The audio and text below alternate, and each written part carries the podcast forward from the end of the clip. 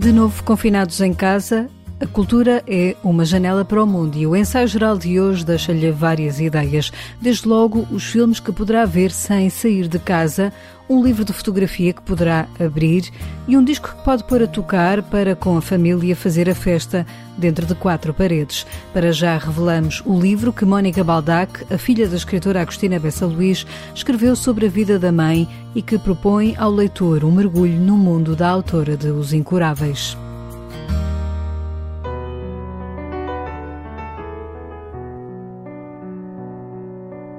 Este é um livro escrito de dentro. Sapatos de Corda é a mais recente obra de Mónica Baldac. A filha da escritora Agostina Bessa Luís escreve nestas páginas sobre a vida da sua mãe. Um livro que sentiu necessidade de escrever no dia em que morreu o seu pai, Alberto Luís, o homem que toda a vida cuidou de Agostina e dos seus manuscritos. Eu nessa altura senti que qualquer coisa se estava ali a quebrar, que eu não podia deixar passar muito tempo e precisava de pôr em ordem as minhas memórias, a minha recordação, a minha saudade, a minha presença na vida dos meus pais e a deles na minha. Foi nessa altura, foi nessa altura. Neste livro, Agostina é-nos revelada através do olhar da filha, espectadora privilegiada da vida da autora de Os Incuráveis. Mónica Baldac pega em documentos pessoais de Agostina para mostrar o que ela pensava e sentia e esclarece que nem tudo sobre a vida de escritora está nos seus livros. É uma biografia, mas não centrada nos romances. Fui buscar o testemunho dela nas cartas à mãe que não, não são o trabalho dela para os romances, estão muito longe disso. Portanto, eu acho que nos romances há muita há muita informação que pode ser considerada autobiográfica, mas sempre trabalhada de uma maneira mais literária, enquanto que nas cartas não. Nas cartas há uma autenticidade e uma outra certeza daquilo que ela sentia como vivia aquilo que ia acontecendo completamente diferente. Eu acho que não nos podemos centrar na obra para daí partir para uma biografia, de modo nenhum. E Mónica Baldac acompanhou de perto essa vida, a da mãe Agostina e do pai Alberto Luís. Nunca estive de fora da vida dos meus pais, das suas relações e dos seus interesses. Eu acho que nunca me consideraram propriamente uma criança que está no seu mundo infantil, eu acho que desde sempre estive com um olhar adulto, enfim, dentro do possível, para todo esse mundo, um, sempre fui presente sem exigirem de mim que fosse criança. Em Sapatos de Corda escreve Mónica Baldac sobre Agostina. Minha mãe, mais do que uma filha, uma mulher, uma mãe, era um ser, um ser raro, indefinível, pairante, impossível de encaixar em qualquer modelo. Foi ao descobrir e ler as cartas que Agostina tinha enviado à mãe, que estavam guardadas na casa do Douro, que Mónica Baldac encontrou mais elementos para este livro. No entanto, nestas cartas há uma parte da vida de Agostina que não consta. Eu acho que, que ela de todo não partilhou quando se começa a interessar pela política. Isso era um assunto que a minha avó repudiava em absoluto e não gostava que lhe falasse nisso e a minha mãe respeitava e acho que nunca houve entre elas referências a essa incursão da minha mãe na política. Como de resto com o meu pai. O meu pai também nunca considerou que, fosse muito importante essa, essa entrada da mãe na política. Mas eu percebo-a. Acho que, que era uma forma de estar mais presente diante de mais gente e de dizer mais de, de sua justiça. Fora da vida política e literária, este livro de Mónica Baldac mostra ao leitor pormenores da vida cotidiana em família e como Agostina era um as na cozinha. Era excepcional mesmo, completamente estrambelhada na cozinha. Eh, eu acho que era como quem, como quem escrevia também os seus romances. Eh, não tem propriamente uma, uma ordem e a minha mãe na cozinha também não tinha ordem nenhuma nos temperos, na, na, na, forma de esperar o tempo necessário para isto e para aquilo, para cozer, para assar, para grelhar, era tudo muito improvisado, mas saía sempre tão bem. Ela era realmente considerada na família e, e entre os amigos, quem visitava, era considerada uma excelentíssima cozinheira e rápida, como também era rápida a escrever. Nas páginas deste livro estão também muitas fotografias pessoais de Agostina em família, da sua vida literária, os amigos. É um livro que vem esclarecer, admite Mónica Baldac. Realmente o que aqui está é a verdade, é o que se passou. Não, não há interferências de, de, de informações que possam ser duvidosas. Não. As cartas da mãe, as cartas da avó, as cartas para mim aquilo que o meu pai disse em certos momentos, que foi muito bonito, está tudo perfeitamente bem esclarecido. E eu queria isso, queria esclarecer as coisas. Porque, na verdade, a minha mãe esteve 12 anos afastada. E eu não posso dizer que tenha estado propriamente doente.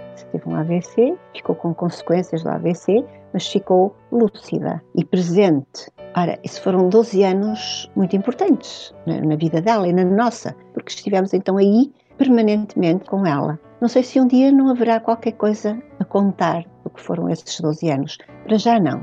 É muito, muito cedo, mas um dia talvez, um dia talvez. Sapatos de Corda é um livro editado pela Relógio d'Água por Mónica Baldac, que tem vindo a trabalhar com a filha no espólio de manuscritos de Agostina Bessa Luís e há ainda inéditos por publicar. Tenho vindo a organizar eh, com a minha filha Lourença, não só os manuscritos, que são os livros propriamente, os romances, está tudo organizado, sempre, sempre esteve pela mão do meu pai. Agora há muita coisa solta, há, artigos, há pequenos papelinhos com apontamentos, com pensamentos, com reações, qualquer coisa que ela ouviu, que, lhe disseram. Há uma infinidade de coisas e há correspondência. É? Tudo isso está a ser uh, trabalhado, está a ser uh, organizado e devidamente acautelado. E este ano ainda a Relógio d'Água publicará um livro de cartas trocadas entre Agostina Bessa Luís e um escritor argentino que ela admirava e que vai mostrar muito da autora da Sibila. Vai revelar muitos aspectos da Agostina que não são conhecidos. Eh, é o Juan Rudolf Wilcock. É um escritor argentino que, que foi viver para a Itália e foi, foi um homem realmente de muito valor, que a minha mãe admirava imenso. Ele admirava imenso a minha mãe e tiveram uma, uma longa correspondência, muito bonita, muito inteligente e realmente é uma coisa única que, que, já o meu pai quis publicar. Nós tínhamos as cartas todas dele para a minha mãe, mas não havia as cartas da minha mãe para ele. Mas a Lourença, depois de três anos de, de tentativas e de buscas, conseguiu encontrar um parente dele que tinha ficado com todo o espólio. E nesse espólio ele veio a encontrar um envelope grande por fora dizia Agostina. Então eram todas as cartas da minha mãe para ele, que ele nos cedeu e assim agora está completa a correspondência. Considero isto um milagre, foi, foi muito bonito e é muito e é muito bom que saia. Mónica Baldac, autora do livro que poderá encontrar nas livrarias digitais durante este confinamento, intitulado Sapatos de Corda, sobre o qual ainda falaremos mais à frente.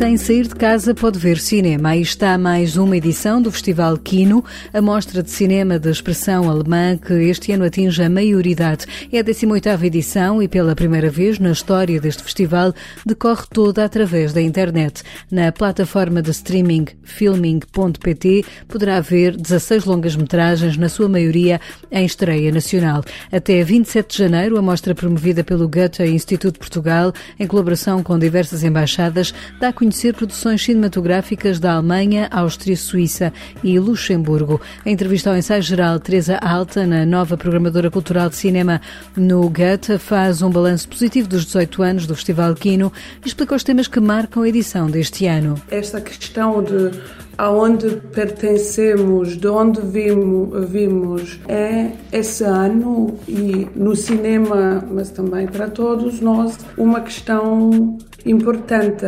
Quando estamos num país, uma nacionalidade, é também uma ideia, é qualquer coisa emocional e significa para cada um outra coisa. Então, os filmes da Kino desse ano vão mesmo ao encontro e à procura disso, o que, o que podia significar esse sentimento de pertença, que seja cultural, nacional, sexual, emocional. Então acho que isso também a maioridade do, de, da mostra é de, de olhar com ainda mais concentração num tópico assim importante na atualidade para todos nós. Am besten will der Junge. I was a refugee all of my life. I did what I have to do. Now I got a second chance. Ich will gut sein. Kino é um festival onde poderá ver ficção, documentário, obras de autores consagrados e jovens revelações. O filme de abertura foi uma estreia nacional que conta com um ator de descendência portuguesa. A obra Berlim, Alexandersplatz, de Buram Kurbani, pode ser vista online e tem como pano de fundo o tema do racismo e por base um clássico, explica Susana Santos Rodrigues, curadora da Kino. É uma obra emblemática da literatura alemã e é uma obra que já teve uma adaptação ao cinema pelo Fassbinder, que se estreou no início do ano no Festival de Berlim, mas que não teve oportunidade, face a todas estas. Uh, estas circunstâncias que vivemos de estrear uh, no, em Portugal. Portanto, é o, um filme que vai, vai estar em estreia nacional e que conta ainda com um protagonista luso-guineense, o Velker Bunke.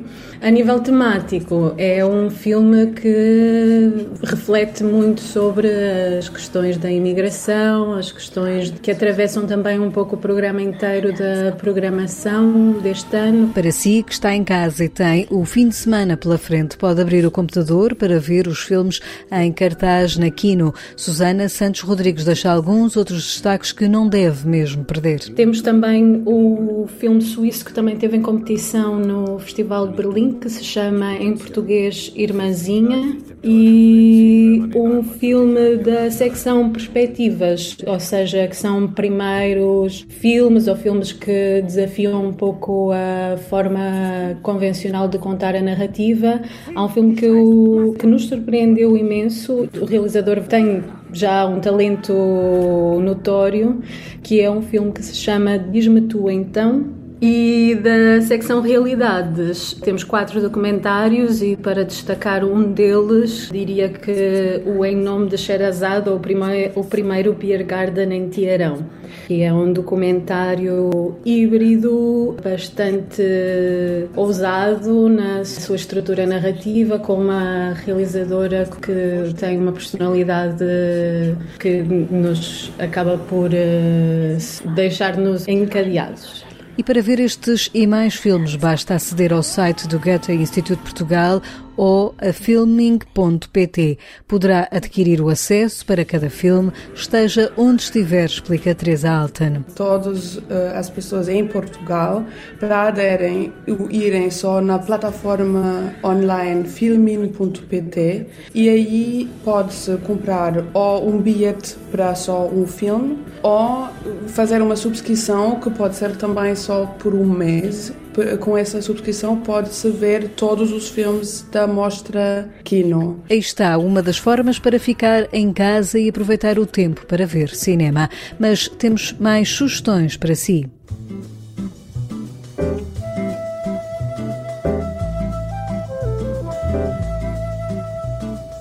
É um livro de fotografia que pode saborear com o tempo, página a página. Pedro Lobo é um fotógrafo brasileiro que vive em Portugal, em Borba, no Alentejo. No passado, o seu trabalho foi decisivo ao fotografar cidades brasileiras como Olinda, Ouro Preto ou Salvador, que foram classificadas pela Unesco como Património Mundial. Agora, e por cá, a lente de Pedro Lobo tem captado imagens que combinam a expressão pessoal e o conteúdo social. Exemplo disso é o livro Not Yet, editado pela Documenta e que foi lançado em parceria pela Carpe Diem e o escritório Abreu Advogados, que tem vindo a desenvolver um projeto cultural. Ao ensaio geral, Manuel Andrade Neves, um dos sócios e coordenador do projeto cultural, explica a importância de levar a arte para dentro do escritório de advocacia. Essencialmente, este projeto tem que ver um pouco com a natureza e com o crescimento e com o ADN da, da Abreu Advogados. Nós somos uma sociedade muito jovem no panorama da, da, da advocacia portuguesa e o que nós queríamos era trazer à prática da advocacia como à vida, não é? Um conteúdo, uma alma, porque não há, não há advocacia sem criatividade, sem arte, é como a vida sem arte, quer dizer, é uma vida sem alma, sem conteúdo. E, e trazer a arte para dentro do escritório de uma forma mais democrática, trazemos os artistas para dentro do escritório, através das suas obras, mas fazendo com que os artistas também comuniquem as suas obras a todos os colaboradores, a, todas as pessoas que ocupam o espaço, No livro de Pedro Lobo encontramos imagens dos fogos que em 2017 e 2018 devastaram Portugal ou retratos da exploração de pedra em Borba como feridas abertas na natureza.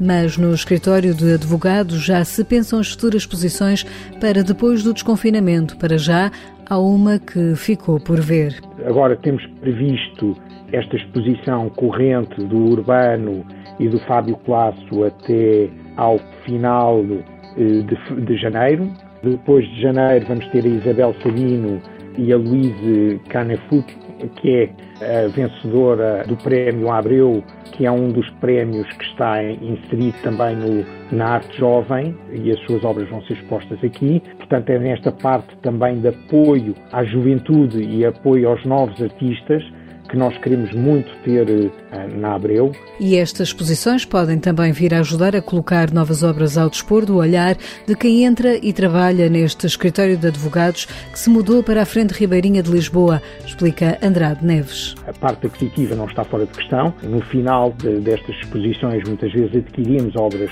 desses artistas mas não é o, o, o fit principal. O fit principal é tornar a arte um alimento e uma inspiração para todos os que aqui trabalham e fazer com que as pessoas abram o seu espírito e percebam que, de facto, a arte é o que lhes pode dar uh, conteúdo e alma a, a, ao seu trabalho diário. E porque também a literatura nos alimenta a alma. No ensaio geral, escutamos agora o que Guilherme de Oliveira Martins, nosso colaborador do Centro Nacional de Cultura, nos tem a dizer sobre o livro de Mónica Baldac sobre Agostina Bessa Luís. A Relógio d'Água publica de Mónica Baldac Sapatos de Corda, Agostina, e assim podemos reencontrar as lembranças sobre quem, como Agostina, continua bem presente entre nós com uma escrita inconfundível, onde os ecos do Portugal de Camilo se encontram com o sentido das raízes de Teixeira de Pascoais.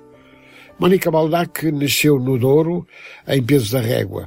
Concluído o curso de pintura na Escola Superior de Belas Artes de Lisboa, seguiu a carreira dos museus e tem vasta obra na pintura do retrato e da paisagem. Ao desejar unir a pintura e a palavra, encontrou-se na escrita com o misterioso Douro, referência omnipresente nas suas reflexões e sua serena paixão. Ilustrou vento, areia e amoras bravas, dentes de rato e colar de flores bravias, numa ligação à sua mãe, sempre com uma independência que nunca quis deixar de evidenciar. Escreveu do outro lado do quadro, na asa, Olhar do Lobo, na capa das letras, A Folha do Limoeiro, na asa, Pequeno Alberto Pensador, na Uliceia, Contos Sombrios, Vinte anos na província, na Sextante e Raiz Vermelha do Amor. São obras literárias que merecem especial atenção. Não esqueço as caminhadas de minha mãe na praia, os sapatos de corda que descalçava e sacudia da areia quando chegava ao caminho. Nenhuma pegada ficava para trás. De longe, eu via com um sobressalto que às vezes a imagem de minha mãe desaparecia, ou porque um raio de sol a assombrasse, ou porque partia no dorso de um tubarão branco num passeio vertiginoso e imprudente. Mônica conta-nos impressões da vida e fala sem sentimentalismo dos pais, Agostina e Alberto, em Coimbra, Porto, Vila do Conde e no mágico Douro. Agostina e Mônica, Mônica, Alberto e Agostina. Imagens inesquecíveis e o mistério de alguns segredos.